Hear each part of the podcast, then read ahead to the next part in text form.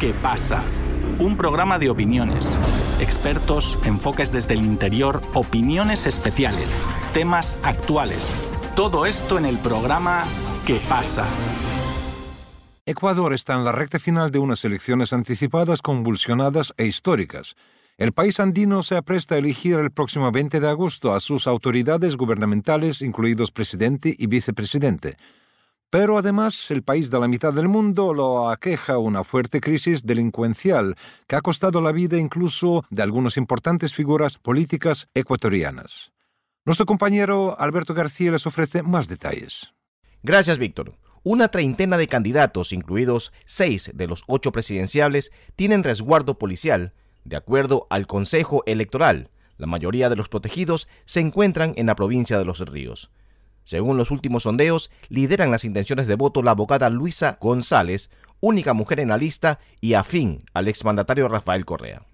Bien, hoy me acompaña el señor Gustavo Mateus Acosta, candidato a asambleísta por la circunscripción de Europa, Asia y Oceanía por la Revolución Ciudadana Lista 5. Señor Gustavo, bienvenido. Empecemos por el plato fuerte, el asesinato de Fernando Villavicencio, candidato a la presidencia del Ecuador, ¿Cómo cambia esto el panorama de las próximas elecciones en el Ecuador y especialmente para el correísmo, al que las voces anticorreístas ya han empezado a pues eh, involucrarlos en este hecho? Gracias en primer lugar Alberto por este espacio, este momento, a ti, a quienes hacen Sputnik y la posibilidad de llegar a más compatriotas allá en Rusia. El acto que nos sorprendió lamentablemente ayer llena ahora todas las páginas de los periódicos, las noticias del día. Yo en primer lugar me solidarizo con la familia del candidato Fernando Villavicencio. Es un luto más para una familia ecuatoriana, pero no debemos olvidar eh, dos cosas importantes. Es un luto más para aquellas más de 4.600 familias que el año pasado murieron también en circunstancias parecidas. Y este año, en el transcurso de una precampaña y campaña, también han muerto muchísimos más políticos con cargos o con candidaturas que también tenemos que lamentar. Sí, es una muerte más, es un ejemplo más de la violencia que vivimos en el país. Pero todo esto, si bien enluta a miles de familias, enluta sobre todo a la democracia ecuatoriana. Es eso lo que están tratando de matar con violencia, matar nuestra democracia justamente a pocos días de estas elecciones anticipadas. Exactamente, eso es lo que más llama la atención y cuando las encuestas aparentemente le dan al correísmo pues una mayoría bastante importante para poder sacar ese resultado que ustedes eh, esperaban o que esperan incluso en la primera vuelta. Sin embargo, este atentado se puede decir que ha puesto fin a los mítines políticos en el país por el temor reinante que hay ahora. Esto puede perjudicar a los partidos políticos y en especial a ustedes. ¿Tienen algunas alternativas para contrarrestar esta situación? Nuestra alternativa siempre es la verdad. Ellos podrán tener muchos troles que se manejan a través de mentiras y de fake news, pero nosotros tenemos una militancia y un pueblo que nos respalda en su total mayoría y sobre todo tenemos la verdad por delante. Estamos en una batalla de troles y mentiras contra la verdad que nosotros siempre llevamos por delante y esa verdad es la que presentamos como oferta de campaña. Nosotros no llevamos un papel en blanco, llevamos toda una experiencia, capacidad y sobre todo años de ejecución a través del gobierno de la Revolución Ciudadana. Cuando recuperamos la patria, resurgimos la patria entre el 2007 y 2017 y dejamos el país con una tasa de seguridad mínima, o sea, bajamos de 25 por cada 100 mil habitantes a 5 por cada 100 mil habitantes. Nos convertimos en el segundo país más seguro de la región. Ahora, después de seis años de neoliberalismo, donde destruyeron los ministerios más importantes relacionados con la seguridad, como son el de justicia, el de la policía, el del interior. Estamos cosechando lo que estos seis años de liberalismo sembraron. Estamos en los peores años de inseguridad del país. Calculamos que a fin de año serán 35, 36 homicidios cada 100.000 habitantes. Ahora nos hemos convertido en el país más peligroso de la región. O sea, ¿esto significa que los candidatos en Ecuador seguirán con los mítines políticos? Sí, con todas las precauciones del caso, sí. Nuestros candidatos, nuestro binomio de Luisa Andrés, con mucha entereza, voluntad, firmeza, ya lo han hecho en otras ocasiones. No es la primera vez que candidatos de la Revolución Ciudadana y nuestro propio líder Rafael Correa se expone a estos avatares de la inseguridad.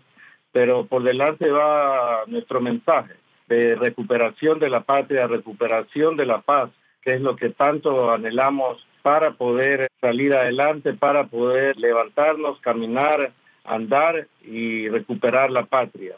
No va a haber recuperación de la patria si no recuperamos en primer lugar esa paz tan anhelada. Centrémonos ahora en su zona de trabajo como futuro asambleísta. ¿Cuál es el respaldo que percibe hacia su candidatura y su partido fuera del país? Todo lo que hemos perdido. Nosotros estamos aquí para recuperar lo perdido. Teníamos eh, un Estado de derechos que garantizaba el bienestar nuestro dentro y fuera de la patria dentro de la patria. Conocemos la calamitosa situación que tenemos en salud, en educación, en trabajo. Niños sin desayuno escolar, jóvenes sin cupos en las universidades, carencia de becas, falta de trabajo, precariedad laboral, todo por lo cual éramos considerados prácticamente el jaguar de Latinoamérica. Asimismo, en el exterior hemos perdido todos los derechos que nos asistían. Demuestra un botón el mismo hecho de estas elecciones anticipadas, donde nos han abocado de forma premeditada a un voto exclusivamente telemático, eso ya es una vulneración a nuestros derechos, no se ha considerado la brecha digital de muchos migrantes y hemos perdido a lo largo de seis años los servicios de calidad, eficiencia y cercanía a los más vulnerables. No sé, Alberto, si en las latitudes que tú vives se conocía esa asistencia jurídica gratuita que se daba a los más vulnerables, como era en España los afectados por hipotecas o en Italia los padres que corrían el riesgo de perder la tutela de sus niños.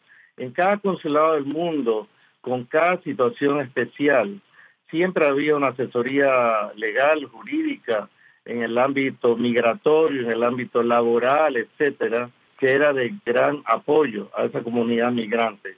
Por lo tanto, Alberto, respondiendo a tu pregunta, nosotros eh, estamos nuevamente candidatos a terminar el periodo por el cual fuimos electos el año 2021 con todos nuestros planes y proyectos, pero sobre todo para recuperar lo que hemos perdido. Usted ha hablado de, planes y proyectos que no se han terminado por este tema de las elecciones avanzadas. ¿Cuáles eran y cuáles son sus propuestas a cumplir si llega a ser elegido nuevamente como asambleísta? ¿Y cuáles son los puntos más críticos en los que hay que trabajar por el bien del migrante ecuatoriano? Aparte que usted ya ha nombrado algunos, ¿no? Bueno, ya en su momento presentamos cuatro ejes eh, enfocados en la movilidad humana, en el emprendimiento y empleo, en la seguridad social, en la cultura y educación en cada uno de ellos, eh, ya a lo largo de estos dos años, hemos avanzado en presentación de proyectos, en resoluciones que lamentablemente han caído en saco roto en un ejecutivo que no sabía accionar y administrar eh, su propio país. Entre ellos, eh, la recuperación de los servicios de repatriación de cadáveres, la baja de los aranceles consulares que se triplicó y cuatriplicó en los años de Moreno y de Lazo. La recuperación de los servicios administrativos básicos y de calidad, tener un documento de identidad cuando lo necesitamos, no después de cuatro o cinco meses, y ya cuando tenemos la cita todavía nos obliga a esperar un mes más. En movilidad humana tuve el, el honor de trabajar con mi compañera Esther Cuesta en un grupo parlamentario por los derechos de las personas en movilidad humana, donde evaluamos la ley orgánica de movilidad humana que ya cumplía cinco años, desde donde se hicieron valiosísimos aportes de diferentes representantes de la sociedad civil dentro y fuera del país, de los mismos migrantes. Eso está a punto de pasar al Pleno de la Asamblea para ser votado. y vamos a retomar todo aquello que quedó en manos de ese Ejecutivo que no supo actuar en beneficio de los derechos de nuestros hermanos migrantes. Señor Gustavo Mateus, ha sido un gusto tenerlo hoy en nuestros micrófonos. Gracias por su tiempo y la información que nos ha brindado el día de hoy. Ojalá que las nuevas elecciones traigan días mejores para los ecuatorianos, tanto fuera como dentro del país. Creo que dentro del país hoy es menester que las cosas se hagan bien, que se trabaje con justicia, con mentalidad abierta, que todos los colaboradores que se puedan sumar se sumen sin ningún tipo de bandera, por el bien de la patria, por el bien de la seguridad y por el bien de nuestras familias también, porque estando fuera, pues vivimos preocupados por el bienestar de cada día de ellos, ¿no?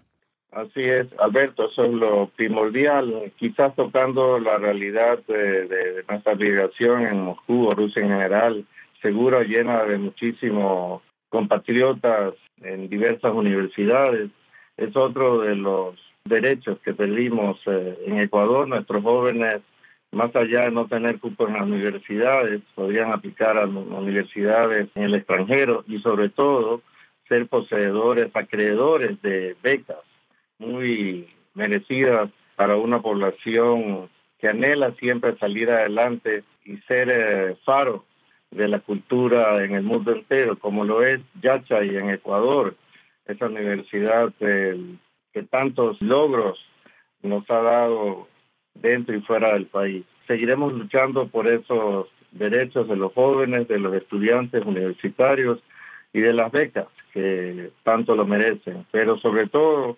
como dije ya, la recuperación de la patria en educación, en salud, en trabajo, en bienestar general, siempre debe empezar por garantizar nuestra propia vida, nuestra seguridad y garantizar la paz en territorio ecuatoriano. Y es por eso que Luisa y Andrés seguirán en esta lucha hasta el 20 de agosto y desde el exterior cada uno de los candidatos también estaremos luchando por recuperar esos derechos dentro y fuera de la patria. Gracias, Alberto.